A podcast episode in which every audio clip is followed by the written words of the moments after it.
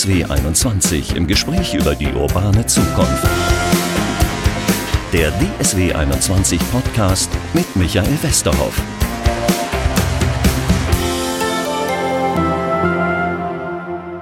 Hallo zur neuen Folge unseres Podcasts. Sascha Pallenberg ist heute bei mir. Wunderbarer Titel, den er hat. Chief Awareness Officer bei Aware. Wow. Mein Gott, was ja. ein Jobtitel.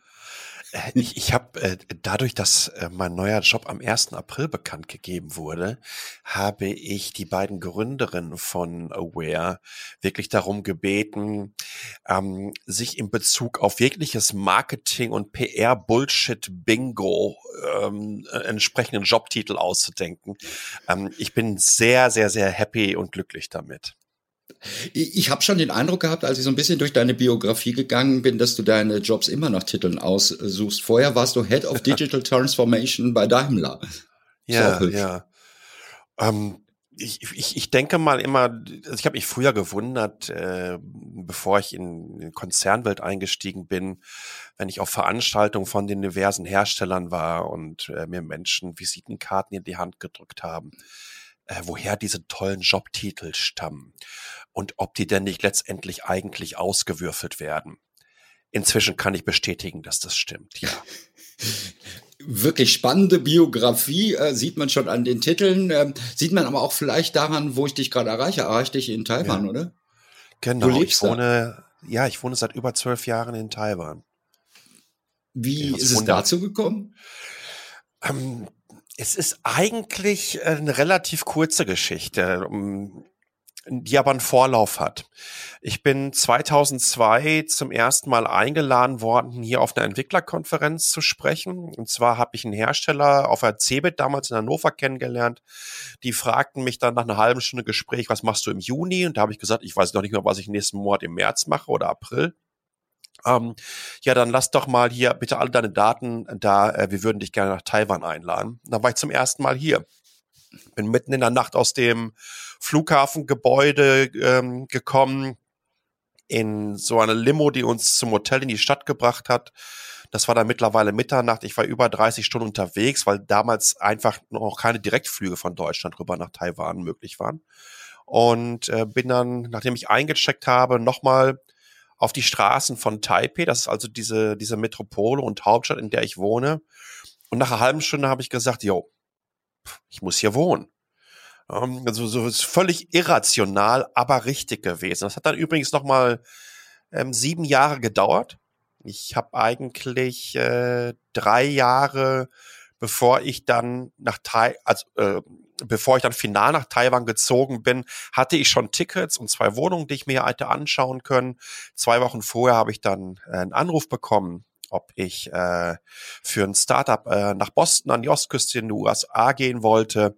Wollte ich. Und dann habe ich ein Jahr in Boston, zwei Jahre Los Angeles gewohnt und dann habe ich mir meine, dann bin ich noch mal kurz übrigens, da habe ich meinen Job bekündigt. Ähm, weil mein damaliges Blog einfach ähm, recht erfolgreich war und ich davon sehr gut leben konnte.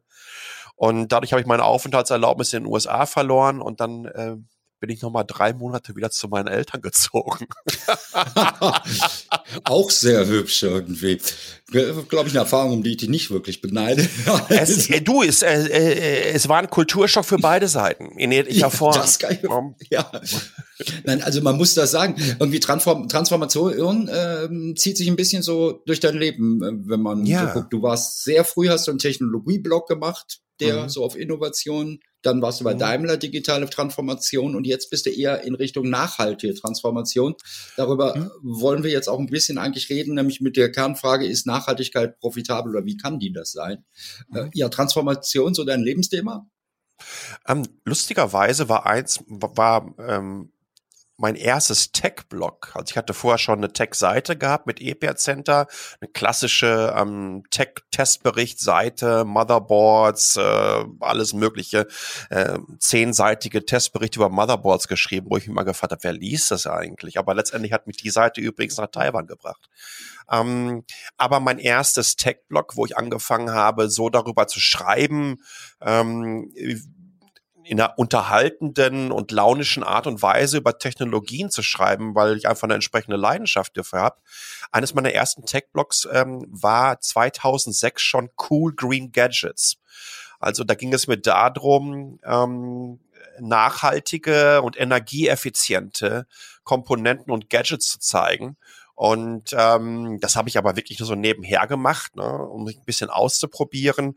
Von daher ist diese Nachhaltigkeitsnummer ähm, eigentlich für die letzten, in den letzten 20 Jahren bezüglich meiner Karriere im, im Tech-Publishing eigentlich mein, eine ganz, ganz wichtige Säule und ein wichtiges Fundament gewesen. Jetzt ist es aber ganz klar so, und das war ähm, für mich einfach auch eine der Gründe, nachdem ich wirklich vier wahnsinnig privilegierte Jahre ähm, beim Daimler in der Unternehmenskommunikation verbringen durfte und unfassbar viel gelernt habe dabei und es mir, glaube ich, auch rein charakterlich wahnsinnig gut getan hat, ähm, ne, ne, nochmal eine dickere Prise mehr Diplomatie mitzunehmen. Ähm, war es mir aber wichtig, äh, jetzt äh, etwas zu tun. Das hat sich halt im letzten Jahr auch schon angedeutet das äh, halt in den Bereich Nachhaltigkeit geht, weil ich glaube, dass ähm, wir auch nochmal insbesondere durch die Corona-Krise jetzt eine riesengroße Chance haben, dass wir nicht wieder in alte Muster verfallen werden, sondern dass wir auch, ja, ich weiß, manchmal auch mit äh, durchaus Schmerz und ähm, psychischen Stress eine andere Situation kennengelernt haben. Aber wir haben auch kennengelernt, dass viele Dinge, die wir uns so früher nicht hätten vorstellen können, funktionieren und nachhaltiger funktionieren. Und da war es für mich ganz klar, okay, jetzt äh, all in. Und ja, dann kam halt die Sache mit Aware und da bin ich jetzt. Genau, Chief Awareness Officer bist du bei Aware. Müssen wir vielleicht mal kurz erklären. Ein junges Unternehmen ja. von zwei Frauen gegründet. Äh, was genau, genau ist Aware? Ähm, Aware ist Deutschlands erste Nachhaltigkeitsplattform. Wir versuchen zusammen ähm, genau das zu zeigen, was du gerade schon angesprochen hast. Ne? Äh, ich glaube, dieser, dieser Tipping Point, und es gibt keine Ausrede mehr, wenn wir zeigen können, dass Nachhaltigkeit profitabel ist, weil dann gibt es keine wirtschaftliche Ausrede mehr, dass das nicht möglich wäre. Und wir versuchen zusammen halt genau das zu definieren, weil wir davon ausgehen, dass wir wirklich alle mitnehmen müssen und auch die gesamt, nicht nur die gesamte Gesellschaft, sondern gesamtindustriell einfach auch diese Transformation hinbekommen. Und ähm, da arbeiten wir halt mit ähm, vielen Großunternehmen, aber auch mit kleineren, auch mit Einzelpersonen zusammen, um nachhaltige Prozesse zu definieren und die genau zusammen auch dann letztendlich wieder zu integrieren in diese Unternehmen hinein. Also du kannst dir das so, naja, Akademie hört sich für mich ein bisschen zu elitär an. Das, das sehe ich nicht so.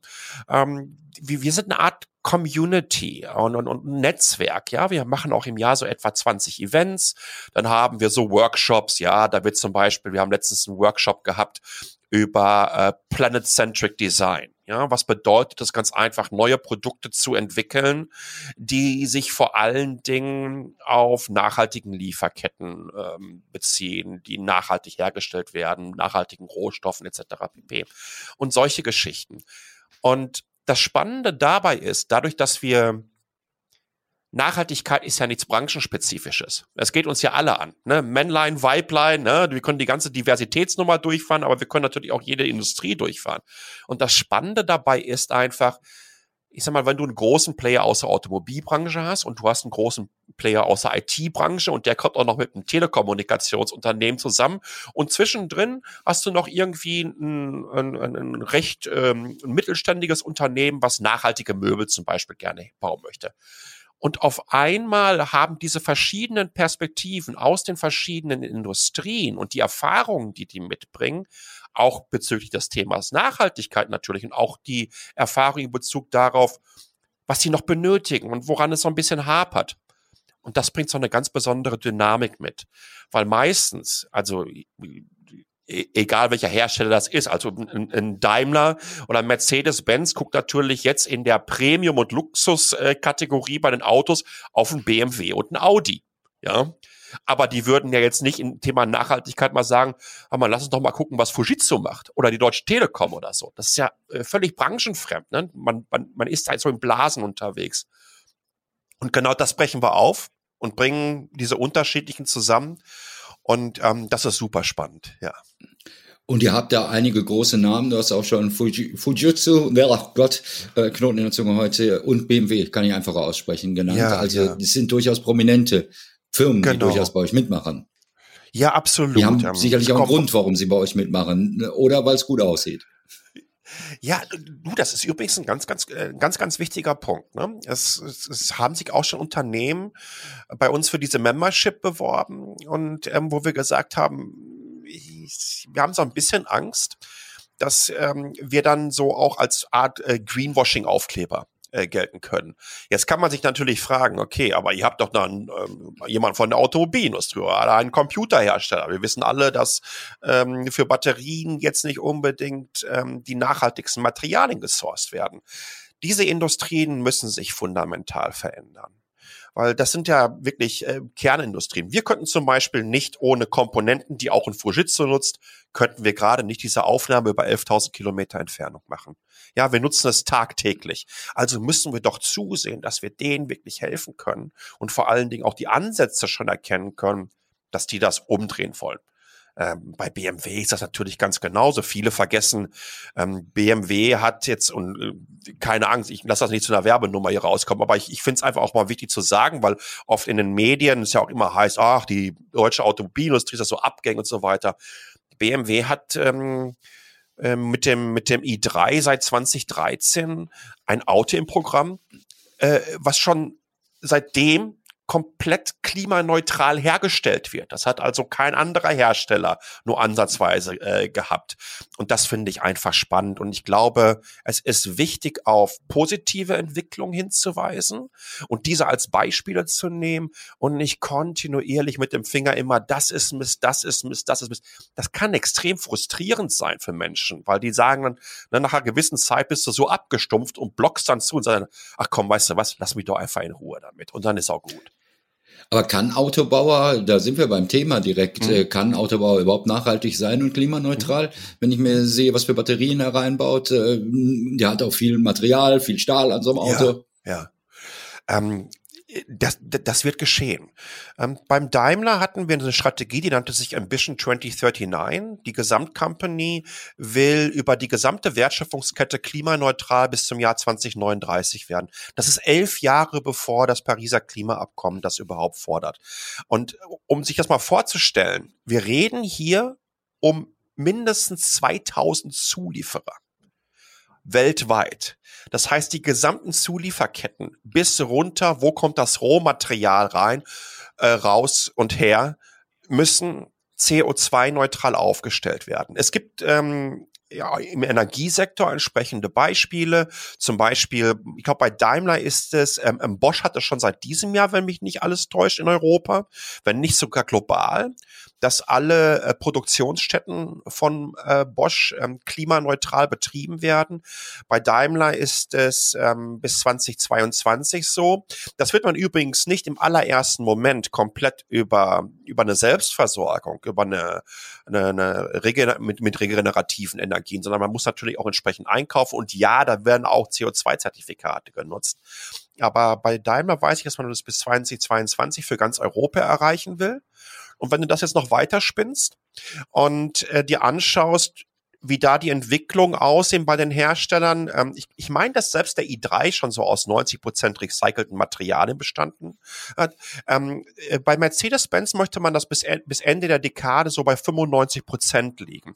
Das heißt, wir nähern uns potenziell dieser wunderbaren Kreislaufwirtschaft, die wir alle so äh, benötigen, mit Riesenschritten an. Und ich bin mir ganz, ganz sicher, dass diese Hersteller da nicht nur einen Weckruf gehört haben, weil die Autos, die du heute kaufen kannst, ja, also äh, egal welcher deutsche Automobilhersteller ein Elektroauto vorstellt und man hat das Gefühl, alle zwei, drei Wochen kommt ein neues raus. Das geht ja wahnsinnig rasant im Moment.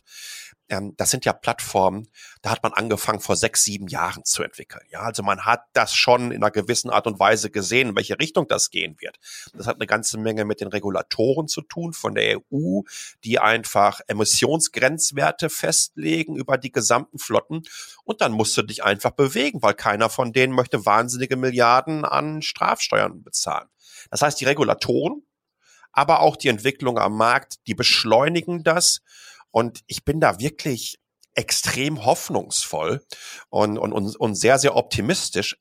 Ich muss aber wirklich sagen, hättest du mich jetzt vor vier Jahren gefragt, und übrigens, ich bin riesengroßer Elektroauto-Fan. Ne? Ich habe schon, als ich 15, 16 war, ähm, ähm, bin ich hier mit den, mit den ferngesteuerten Autos so Rennen gefahren in der Schweiz, immer, aber jetzt wirklich richtig Rennen und habe meine Elektromotoren selber entwickelt. Ich weiß noch, Mabuchi hießen die damals.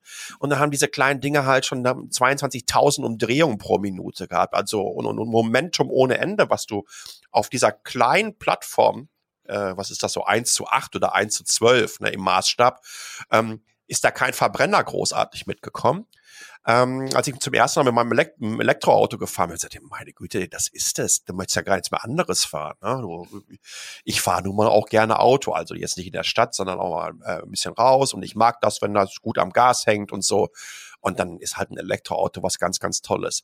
Also ich, ich stehe da drauf. Aber hättest du mich vor vier Jahren gefragt, sag mal, äh, glaubst du, dass wir im, im, im ersten Quartal 2021 ähm, einen 20-prozentigen Marktanteil in Deutschland von komplett elektrischen und Plug-in-Hybriden haben werden.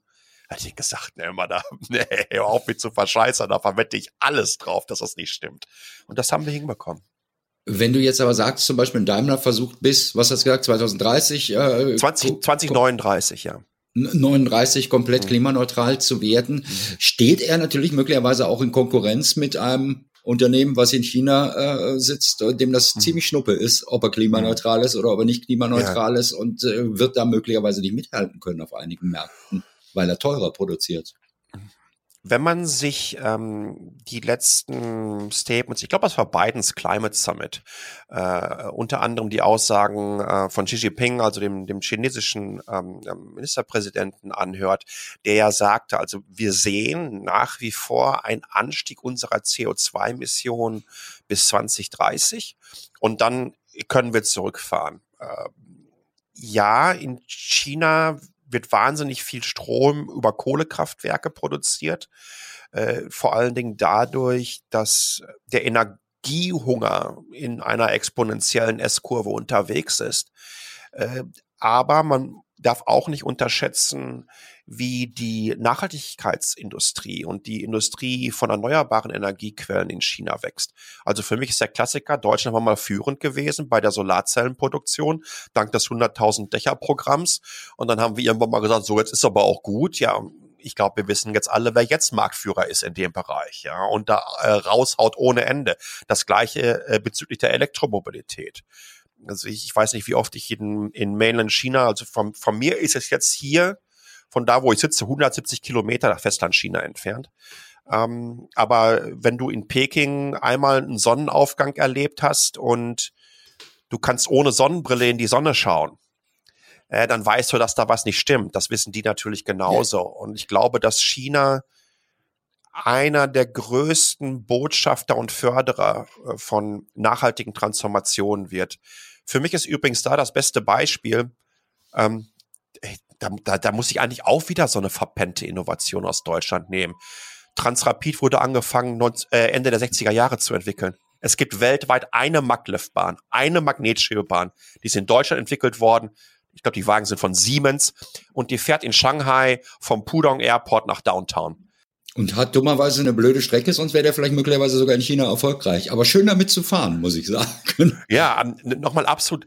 Aber auch das ist ein guter Punkt. Mhm. da, da, das war ein reines Prestigeobjekt erstmal, wo es da hingekommen mhm. ist.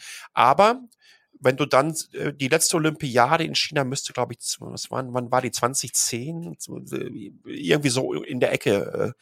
Äh, ähm, seit 2010, in den letzten zwölf Jahren, hat man angefangen, überhaupt ein, äh, ein Hochgeschwindigkeitszugnetzwerk in China aufzubauen. Du kannst heute von Peking nach Shanghai fahren. Das sind roundabout 1200 Kilometer und das dauert vier Stunden 15. So, und, und äh, das ist für mich einfach so beeindruckend, ähm, wie schnell das geht. Übrigens, ich erlebe das ja auch hier in Taiwan. Also wir haben in Taiwan an der Westküste, an der Ostküste geht's nicht, weil die einfach sehr gebirgig ist.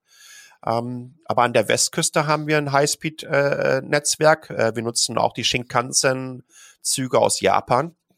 Und ich, also hier sehen Bahnhöfe aus, ich kenne keinen Flughafen, der in Deutschland so Wollte ich gerade sagen, die sind wie, die sind wie Flughäfen, äh, die Bahnhöfe. Ja. Da müssen wir natürlich auch sagen, aber, aber das könnte ja möglicherweise auch eine Kritik an Deutschland sein, dass wir das mit den Hochgeschwindigkeitszügen nicht auf die Kette kriegen. Der Chinese baut einfach irgendwie einen Betonpfeiler neben den nächsten, hat das auf so einer ja. Hochstrecke liegen ja. und äh, dem ist auch ziemlich egal, ob da ein Dorf im Weg ist. Baut er halt durch äh, äh oder siedelt um müssen wir uns, ohne ganz so radikal zu sein, aber müssen wir uns da äh, bisschen was von abgucken von den Chinesen? Mhm. Das ist eigentlich in, in diesen Diskussionen ähm, immer das finale Totschlagargument, was du mitbekommst. Ne? Also ich habe wirklich auf, äh, äh, auf Panels gesessen, wo mich dann nachher erbost Menschen darauf angesprochen hätten, haben, wie ich mit den dreisten könnte, China mit Deutschland zu vergleichen oder mit Europa zu vergleichen und ob ich denn nicht wüsste, was für ein Land das wäre und autoritär und hast du nicht gesehen. Ähm, die, ähm, Nachhaltigkeit und Klimawandel, dem ist da dem Erdklima ist es völlig Wumpe, was für eine Staatsform du hast. Es ist völlig egal. Wir müssen unsere Mobilität auf die Kette bekommen. Dazu gehört es, dass wir unser Schienennetz modernisieren müssen. Äh, wir haben gefühlt nur eine dezidierte ähm, Hochgeschwindigkeitsstrecke und die müsste zwischen Frankfurt und Köln liegen. Zum Beispiel einen gewissen Teil äh, davon. Das ist ja so schlimm gewesen. Ich weiß noch mal, was so vor drei Jahren, als noch mal so ein ICE ausgebrannt ist. Dann, dann, dann ging ja gar nichts mehr für zwei Wochen. Ne? Also es gab noch nicht mal irgendwie eine Redundanz da, dass die Bahn ausweichen konnte. Wenn du meinst, dass deine Regionalbahn von 1985 auf den gleichen Strecken fahren müssen, wie ähm, der Hochgeschwindigkeitszug von 2021, äh, dann hast du wahrscheinlich auch mal wieder Bock darauf, äh, zu Karneval ähm, deine Lederhose aus dem Kindergarten anzuziehen und wirst feststellen, dass es einfach nicht passt. Ja, aber dafür müssten wir uns in, an Genehmigungsprozessen mal was ändern, oder? Gehört ja. das auch zur Nachhaltigkeit? Ja. Ich, natürlich, ich, ich, nochmal, ich glaube einfach, wir müssen hier vernünftige Kompromisse hinbekommen. Man muss vernünftig planen und man muss vor, vor allen Dingen damit anfangen und man muss größer planen. Übrigens, ist es schon mal ein riesengroßer Unterschied, ob man Trassen auf Stelzen baut, als äh, wenn die jetzt irgendwie äh, ebenerdig sind. Das ist natürlich teurer, aber das bedeutet natürlich auch, dass der Eingriff in die Landschaft nicht ganz so heftig ist, wie als wenn du ohne Trasse unterwegs bist. Und da muss man ganz einfach, glaube ich, hier und da mal ein paar Kompromisse schaffen. Es geht mir auch nicht darum, dass das gesamte Land mit irgendwelchen Schienennetzwerken wieder zugeschwurbelt wird. Es würde doch eines reichen. Nonstop Hochgeschwindigkeitsverbindung. Nehmen wir mal Frankfurt, da haben wir unseren größten Flughafen. Ähm, und äh, ist auch so ziemlich in der Mitte von Deutschland. Und dann machst du eine Nonstop-Tour nach Hamburg, äh, äh, eine nach Berlin, eine nach München, eine nach Stuttgart und eine nach Köln hin. Und that's it. Und dann können die immer noch auf ihre Regionalbahn und die Inter Intercities raus. Aber du kannst mit so einem Zug hättest du dann die Möglichkeit von Frankfurt alle Millionenstädte in Deutschland innerhalb von maximal anderthalb Stunden zu erreichen. Und also äh, wer nimmt sich dann noch irgendwie ein Auto und mietet das oder fährt generell mit dem Auto bei solchen und vor allen Dingen, wer kommt denn auf die sensationelle Idee, dann auch noch in den Flieger zu steigen für äh, inländische Flüge? Für mich ein absoluter Wahnsinn. Das ist gerade so eine Diskussion hier in Deutschland, weil Olaf Scholz, der Kanzlerkandidat der SPD, sagt, er will Inhaltsflüge verteuern, verteuern oder ja. ab 50 soll es kein Ticket mehr geben. Und äh, einige Leute sagen, ja, dann macht doch mal ein Konzept für die Deutsche Bahn, äh, was besser funktioniert. Das heißt, wir sind im Moment so ein bisschen im äh, Verbieten drin, äh, ohne, glaube ich, aber technologische Alternativen äh, zu fördern oder anzubieten. Habe ich den Eindruck technologische Alternativen gibt es ja. Jetzt weiß ich nicht, ICE ist, glaube ich, mittlerweile in der vierten oder fünften Generation. So genau kenne ich mich da ehrlich gesagt nicht aus. Ähm, ich ich bleibe immer dabei. Ne? Also wir hatten den Transrapid gehabt. Wir hätten den schon vor 20 oder 30 Jahren. Ja. Mit Abstand das modernste Schienennetzwerk der Welt haben können und wir hätten damit eine Exportindustrie geschaffen, die gebrummt hätte und die hätten es alle gekauft aus Deutschland. Aber man hat letztendlich einfach da nicht die so wichtige, und das ist keine Vision, ja, sondern das hätte jeder sagen können, der sich einigermaßen mit diesem Thema beschäftigt. Äh, wir hätten es umsetzen müssen, da hätte man auch ein bisschen Geld in die Hand nehmen können. Das ging ja während der Corona-Krise äh, für diverse Mobilitätsanbieter äh, äh, ja ganz, ganz schnell. Ähm, mit dem Geld hätte man so etwas, aber sowas von gut im wahrsten Sinne des Wortes auf die Schiene bekommen. Jetzt haben wir ein bisschen andeutungsweise auch äh, schon über die Situation, die politische Situation in China gesprochen. Das bringt mich beim Thema Nachhaltigkeit zu was anderem. Was heißt denn für euch eigentlich und für dich Nachhaltigkeit? Ist es eben klimaneutral zu sein oder heißt es auch faire Produktionsbedingungen, zum Beispiel vor Ort da beim Daimler, äh, dass nicht irgendwelche kleinen Kinder in äh, Chile äh, Kobalt aus dem hm. Berg holen. Ich weiß gar nicht, ist Kobalt in dem Berg nicht, jedenfalls du weißt, was ich meine.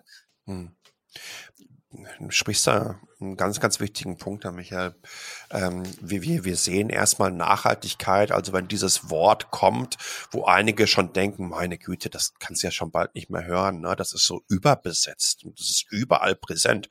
Ich finde das übrigens ganz, ganz wichtig, weil wir müssen konditioniert werden.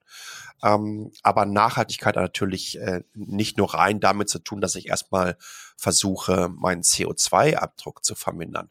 Nachhaltigkeit ist zum Beispiel in meinen Augen genau das, was du gerade gesagt hast. Wie sind ähm, arbeitsrechtliche Situationen innerhalb von Produktionsketten? Wie werden diese Menschen entlohnt? Nachhaltig wäre es für mich zum Beispiel, dass ähm, die Pflegerinnen und Pfleger äh, nach der Corona-Krise endlich mal das Salär bekommen, ähm, das sie verdient haben. Weil äh, wenn es im wahrsten Sinne des Wortes hart auf hart kommt, retten die all unsere Hintern. Ja, also, äh, also einen fundamentaleren Versorger gibt es ja gar nicht mehr. Und ich finde, das muss auch entsprechend honoriert werden. Ne? Weil das bedeutet für mich und das bedeutet für unsere Gesellschaft entsprechend, dass sich mehr äh, junge Menschen für diese Berufe auch wieder äh, interessieren. Das bedeutet auch wieder, dass unser Gesundheitssystem weiterhin gut aufgestellt ist. Das hat auch eine Menge mit Nachhaltigkeit zu tun. Bin ich nicht krank, ja, kann ich auch entsprechend noch weiter arbeiten, kann wieder Steuern zahlen. Also wenn ich jetzt mal so ein großes Land wie ein Business sehen würde, dann sehe ich doch zu, dass alle meine Bewohnerinnen und Bewohner gesund bleiben.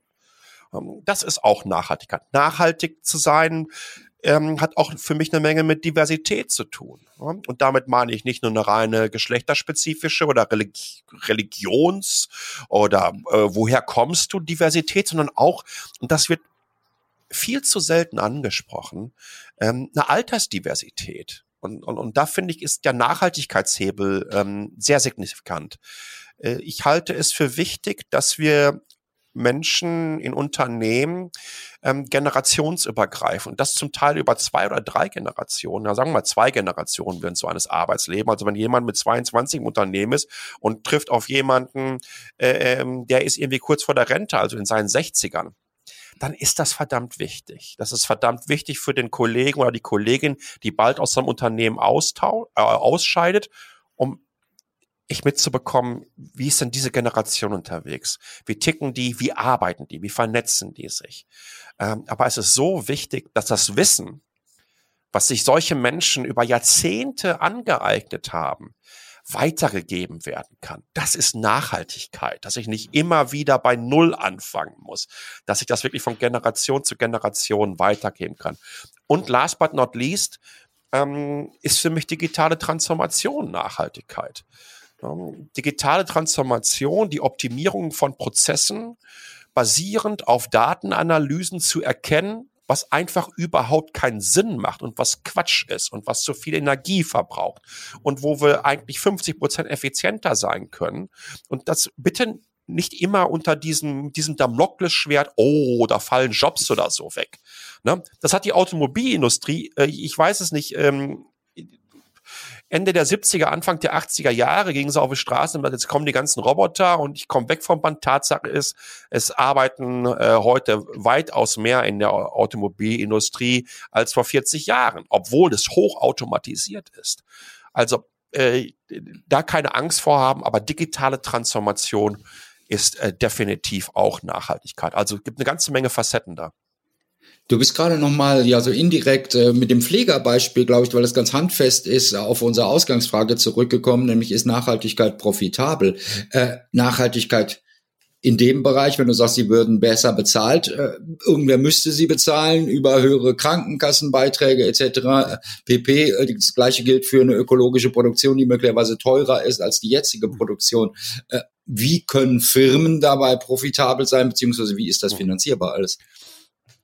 Also äh, nochmal, die letzten 14, 15 Monate, die haben uns allen gezeigt, dass äh, äh, in der Krise auch einmal so wahnsinnig viel finanzierbar ist und das auch zum Teil unglaublich äh, unspektakulär direkt auf dem kürzesten Dienstweg. Ähm, wobei ich auf der anderen Seite aber auch sagen muss, dass wir da eine ganze Menge verpasst haben, insbesondere für äh, kleine und mittelständische Unternehmen und Selbstständige. Ähm, das kann ich auf wahrscheinlich viele Dutzend, wenn nicht hunderte Berufsgruppen äh, umlegen, ähm, wo ich durchaus das Gefühl verstehen kann und nachvollziehen kann, dass sie sich in einer gewissen Art und Weise abgehängt fühlen. Die Corona-Krise hat den digitalen Graben auch äh, ganz, ganz stark weitergespreizt. Also die Leute, die im Homeoffice arbeiten können und die, die einfach nicht arbeiten können, wenn sie nicht raus können. Und das ist ein Problem. Aber äh, wie kann ich hier profitabel sein? Wie mache ich das überhaupt profitabel? Ich bin fest der Meinung, dass äh, bin ich effizienter unterwegs, habe ich nachhaltigere Produkte, schaffe ich es, ähm, Kreislaufwirtschaften äh, am Leben zu halten und aufzubauen, dann wird die effizientere und mit weniger neuen Rohstoffen, die eingesetzt werden müssen für die Produktion des Kernproduktes, werde ich von da aus schon viel, viel profitabler sein. Ich glaube übrigens auch, dass wir profitabler werden, wenn wir diese Situation, die wir jetzt haben. Ne? Also ähm, es gab mal so einen Zeitpunkt, da waren über 20 Millionen Menschen, 24 Millionen Menschen oder so in Deutschland im Homeoffice gewesen die fahren halt nicht jeden Tag äh, äh, ins Büro. Die stehen nicht zwei, drei Stunden im Stau. Die müssen nicht den Sprit dafür ausgeben. Äh, Büroflächen sind in meinen Augen gar nicht mehr so, wie sie äh, äh, äh, Prä-Corona angelegt wurden, gar nicht mehr nötig, wenn wir da auf hybride Modelle umswitchen. Übrigens hat das Microsoft, als sie damals in Deutschland ihr neues Deutschland Office aufgemacht haben, in München-Schwabing, ähm, äh, war das damals schon ausgelegt, dass nur 60 Prozent der Belegschaft überhaupt im Office ist. Und das war schon vor, glaube sechs oder sieben Jahren oder so. Also das geht und das spart dir eine ganze Menge Geld ein. Ähm, hier geht es darum, so etwas zu optimieren und vor allen Dingen, und das ist immer so wichtig, ich glaube, wir müssen immer wieder darauf hinweisen, auf diese, ja, ich will es mal sagen, Leuchtturmprojekte, wir müssen darauf hinweisen, dass es funktioniert. Ja, und dass es da ganz, ganz viele tolle Beispiele gibt, dass es funktioniert. Ich bin mir sicher, dass unter anderem die Firmen, die ja zum großen Teil so im Ausland so auch als das, als das Rückgrat der deutschen Industrie angesehen werden, ja, ähm, wenn diese Unternehmen in zehn Jahren noch ihre Produkte verkaufen können, dann reden wir da über eine, über eine Zielgruppe, die seit drei Jahren für den Klimaschutz auf die Straße geht. Ja, die dann irgendwie 30, 35, Anfang 40 sind äh, und die Möglichkeit haben, ähm, sich, äh, äh, wenn sie wollen, solche Produkte zu leisten. Du wirst keine Möglichkeit haben, in diesen Markt Produkte zu verkaufen in der Zukunft, die nicht nachhaltig hergestellt werden. Ja, und ich bin mir sicher, dann, was ganz, ganz wichtig ist, ähm, es, es werden da ja Skaleneffekte eintreten. Ne? Also ich produziere entsprechend mehr, äh, die, die, die Preise werden runterkommen von den einzelnen Komponenten, von den Materialien, die eingesetzt werden. Und äh, und, und alleine der Energieaufwand, ja, kann ich mehr oder weniger zu einem Selbstversorger werden, weil überall auf meinen Dächern, ich sag mal, Solaranlagen drauf sind, ich Windkraft auch noch abhole, ich Wasser recycle. Das sind ja alles auch Stellschrauben, bei denen Geld gespart wird, wo man ganz klar sagt, okay, das ist unser Investment hier, das müssen wir ausgeben und nach x Jahren wissen wir, das ist abbezahlt, dadurch, was wir eingespart haben und ab dem Moment äh, produzieren wir einfach günstiger. Also, das, das wird alles kommen.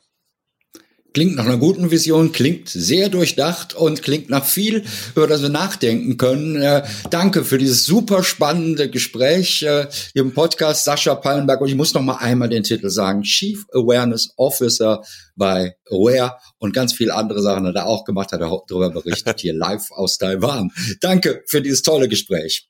Vielen, vielen Dank, dass ich da sein durfte. Dankeschön.